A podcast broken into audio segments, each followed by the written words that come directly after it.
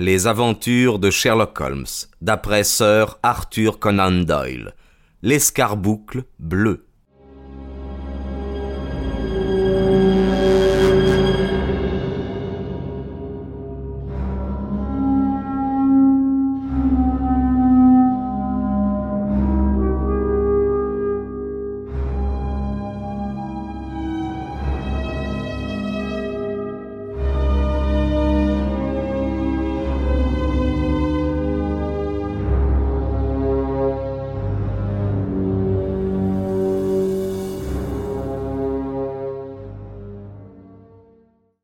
Nous étant retournés, nous vîmes le spectacle suivant. Breckinridge, encadré par la porte, montrait furieusement le poing à un individu petit de taille et dont la figure de fouine était mal éclairée par la lumière jaunâtre de la lampe suspendue. Je suis excédé de vous et de vos oies cria-t-il. Allez au diable Et si vous continuez à m'embêter, je mettrai mon chien à vos trousses. Amenez donc ici, madame Oakshott, et je saurai lui répondre. Mais en quoi cela vous regarde-t-il après tout? Est-ce à vous que j'ai acheté les oies? Non, mais il y en avait une qui m'appartenait tout de même, gémit le petit homme. Eh bien, réclamez-la à madame Oakshott. Elle m'a dit euh, de vous la demander. Eh bien, demandez-la au roi de Prusse, euh, pour ce que cela peut me faire, j'en ai assez. Filez Et il s'avança furieux vers son interlocuteur, qui disparut dans l'obscurité. Oh, ceci peut nous éviter une visite à Brixton Road, murmura Holmes. Suivez-moi et nous allons voir ce qu'il y a à tirer de cet individu. Se faufilant à grands pas à travers les groupes de flâneurs, mon compagnon rejoignit vite le petit homme et le toucha à l'épaule. Celui-ci pivota rapidement sur lui-même, et je remarquai qu'il était devenu blême. Qui êtes-vous donc, et, et comme voulez-vous? demanda-t-il d'une voix tremblante. Vous m'excuserez, dit Holmes mielleusement, mais je n'ai pu m'empêcher d'entendre les questions que vous avez faites tout à l'heure au marchand d'oie, et je crois pouvoir vous renseigner. Vous? Et Qui êtes-vous? Et comment pouvez-vous savoir quoi que ce soit de cette affaire? Je m'appelle Sherlock Holmes, et si je sais ce que d'autres ignorent, cela ne vous regarde pas. Mais vous ne savez rien de ceci. Excusez-moi, je sais tout. Vous cherchez à retrouver ce que sont devenus quelques oies vendues par Madame Wackshott de Brixton Road, un marchand nommé Breckinridge, par lui ensuite à Monsieur Windygate de l'Alpha, et par lui à son tour au comité dont fait partie Monsieur Henry Baker. Oh, monsieur, vous êtes précisément l'individu que je cherche s'écria le petit homme, en agitant fiévreusement les mains. Je ne puis vous dire combien cette affaire me tient à cœur. Sherlock Holmes et là un fiacre qui passait. Dans ce cas, nous ferions mieux de discuter dans une bonne pièce confortable plutôt que dans ce marché ouvert à tous les vents, objecta Sherlock Holmes. Mais je vous en prie, dites-moi, avant d'aller plus loin, qui j'ai le plaisir de renseigner? L'homme hésita un instant. Je m'appelle John Robinson, répondit-il en jetant un regard de côté. Non, non, non, non, non, non. Votre vrai nom? Dit Holmes aimablement. C'est toujours gênant de s'occuper d'une affaire sous un faux nom. Le sang afflua aux joues blafardes de l'étranger. Eh bien, alors, dit-il, mon vrai nom est James Reader. Précisément, premier maître d'hôtel à l'hôtel cosmopolitain. Entrez dans le fiacre, je vous prie, et je vous dirai bientôt tout ce que vous désirez savoir. Le petit homme était là, immobile, jetant des regards obliques à chacun de nous, avec des yeux où on pouvait lire tour à tour l'effroi et l'espoir. Il me faisait l'effet de quelqu'un qui ne sait pas s'il doit s'attendre à une aubaine ou à une catastrophe.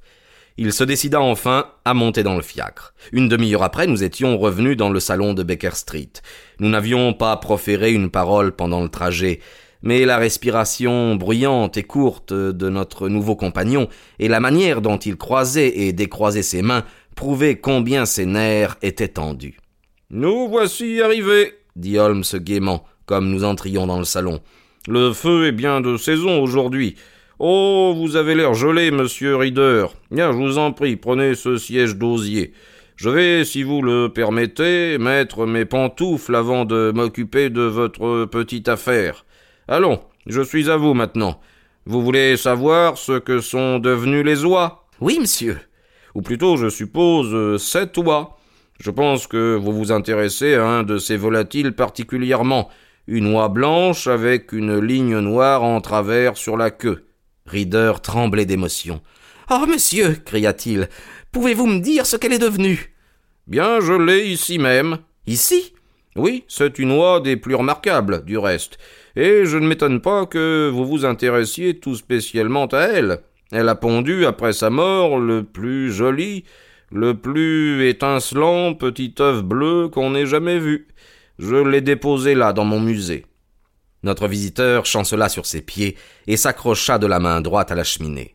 Holmes ouvrit son coffre-fort et exhiba l'escarboucle bleu qui brillait de mille feux éclatants. Reader était là debout, la figure contractée, fixant la pierre précieuse et ne sachant s'il devait la réclamer ou non.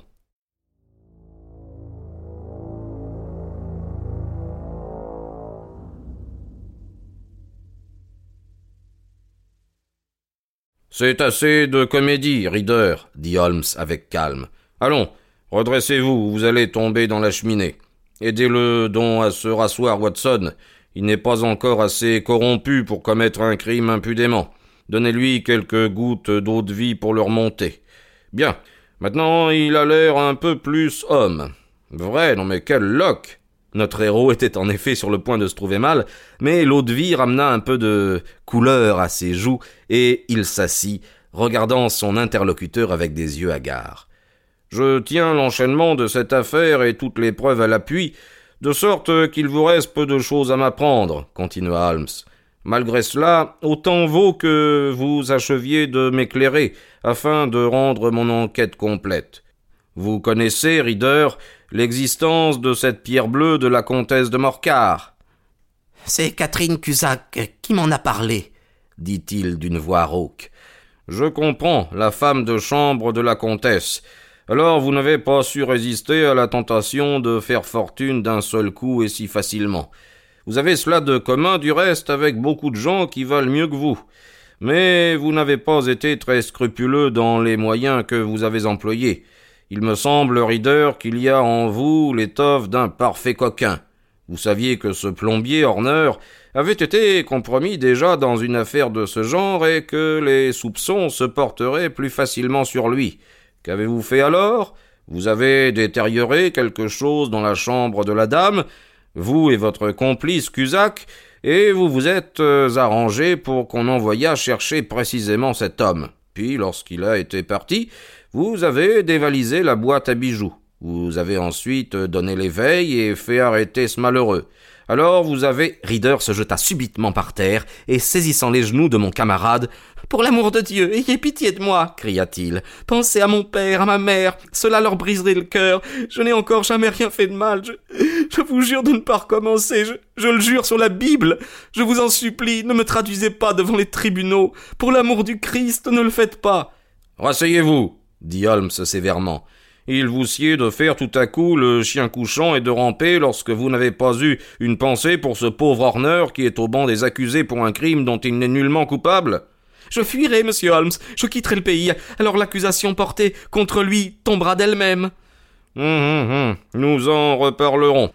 Et maintenant, je veux entendre le récit vrai du fait suivant. Comment la pierre a-t-elle été avalée par une oie? Et comment cette oie a-t-elle été apportée au marché? Dites la vérité, c'est votre seule planche de salut. Reader passa la langue sur ses lèvres desséchées. Je vais vous raconter la chose telle qu'elle s'est passée, monsieur, dit-il. Lorsqu'Horner eut été arrêté, il me sembla préférable de me débarrasser de la pierre sur l'heure, car je ne savais pas à quel moment la police aurait l'idée de faire une enquête sur moi et dans ma chambre. Il n'y avait aucun endroit sûr dans l'hôtel. Je sortis sous prétexte de faire une commission et j'allai chez ma sœur. Elle a épousé un homme nommé Oakshott et demeure à Brixton Road où elle engraisse des oies pour les vendre au marché. Tout le long du chemin, les hommes que je rencontrais me semblaient être des agents de police ou des détectives et, quoique la nuit fût froide, les gouttes de sueur perlaient sur mon front. Ma sœur me demanda pourquoi j'étais si pâle. Je lui dis que j'avais été bouleversé par un vol de bijoux à l'hôtel. Puis j'allai dans la cour derrière la maison, et tout en fumant une pipe, je cherchais à quelle partie m'arrêter. J'ai eu, autrefois pour ami, un nommé Maudsley, qui a mal tourné depuis et qui vient de faire de la prison à Pentonville. Je l'avais rencontré un jour et nous avions parlé par hasard des trucs des filous et de la manière dont ils savent se débarrasser de ce qu'ils ont volé. Je savais que je pouvais avoir confiance en lui, car j'étais au courant d'une ou deux de ses histoires. Je me décidai donc à aller le trouver chez lui, à Hillburn, et à lui demander conseil, convaincu qu'il me dirait le moyen de faire de l'argent avec ce bijou précieux. Mais comment arriver chez lui sans encombre? Car enfin, j'avais sué sang et eau pour venir de l'hôtel chez ma sœur. À tout instant, je pouvais être pris par la police et fouillé. Or la pierre se trouvait dans la poche de mon gilet. J'en étais à ce moment de mes réflexions, appuyé contre le mur et regardant distraitement les oies qui se dandinaient autour de moi, lorsqu'il me vint soudain une idée qui devait me permettre de damer le pion au meilleur détective. Ma sœur m'avait dit quelques semaines auparavant que je pouvais me choisir une oie pour Noël parmi les siennes, et je savais qu'elle tenait toujours parole. Je n'avais donc à prendre mon oie maintenant, et en lui faisant avaler ma pierre, je pourrais me transporter sans danger à Hillburn. Il y avait un petit abri dans la cour, derrière lequel j'emmenai un des volatiles que j'avais choisi parmi les plus gros. Il était blanc, avec une queue traversée d'une raie noire. Je le saisis, et lui ouvrant le bec, je lui introduisis la pierre dans le gosier, aussi loin que mon doigt put atteindre.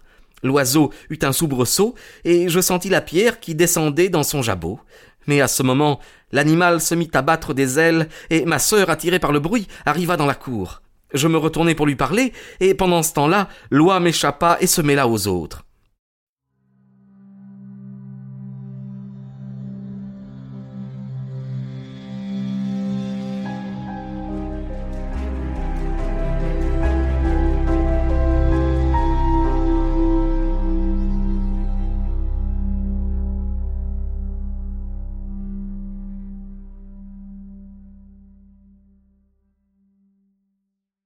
Qu'est-ce que tu faisais donc à cette bête, Jacques dit-elle. Ne m'as-tu pas promis une oie pour Noël? Je l'ai palpée pour tâcher de choisir la plus grosse. Oh répondit-elle, nous avons mis la tienne de côté. Nous l'appelons l'oiseau Jacques. C'est la grosse blanche que tu vois là-bas. Il y en a vingt-six. Une pour toi, une pour nous et deux douzaines pour le marché. Merci, Maggie, lui dis-je. Mais si cela ne te fait rien, j'aimerais mieux avoir celle que je tenais tout à l'heure.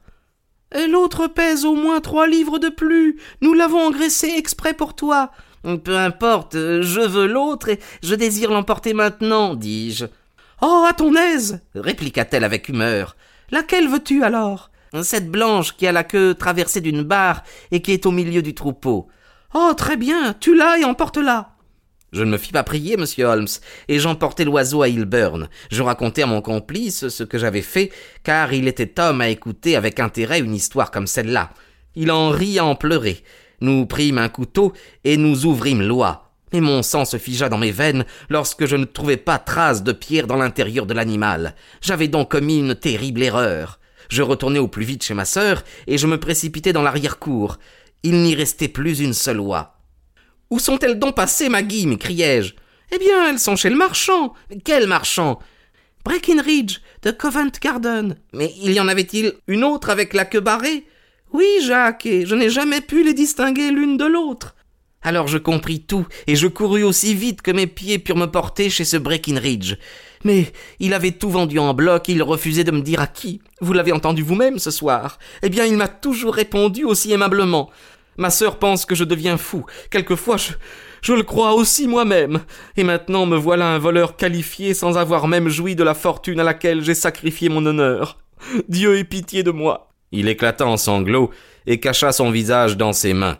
Un long silence suivit ce récit, silence coupé seulement par la respiration haletante de notre interlocuteur et le tapotement régulier des doigts de Holmes sur le bord de la table. Puis mon ami se leva et ouvrit la porte. Sortez, dit-il. Quoi, monsieur?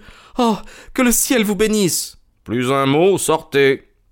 Il n'y eut pas une parole. Un bond, une dégringolade, une porte se fermant violemment, des pas rapides sur le pavé, puis tout rentra dans le silence. Après tout, Watson, dit Holmes, en prenant sa pipe de terre, je ne suis pas engagé par la police pour suppléer à son insuffisance. Si Horner était en danger, ce serait une autre affaire, mais cet individu ne se présentera pas contre lui et l'accusation doit tomber d'elle-même. Et en supposant que je favorise un criminel, je sauve peut-être une âme. Cet homme ne commettra plus de vol. Il a eu trop peur. S'il était condamné au bagne maintenant, il deviendrait un gibier de potence plus tard. De plus, c'est la saison du pardon. Le hasard a mis sur notre route un problème des plus singuliers et des plus capricieux, et le fait seul de l'avoir résolu est une satisfaction. Si vous voulez avoir la bonté de sonner, docteur, nous allons commencer une nouvelle investigation dans laquelle un oiseau figure aussi comme agent principal.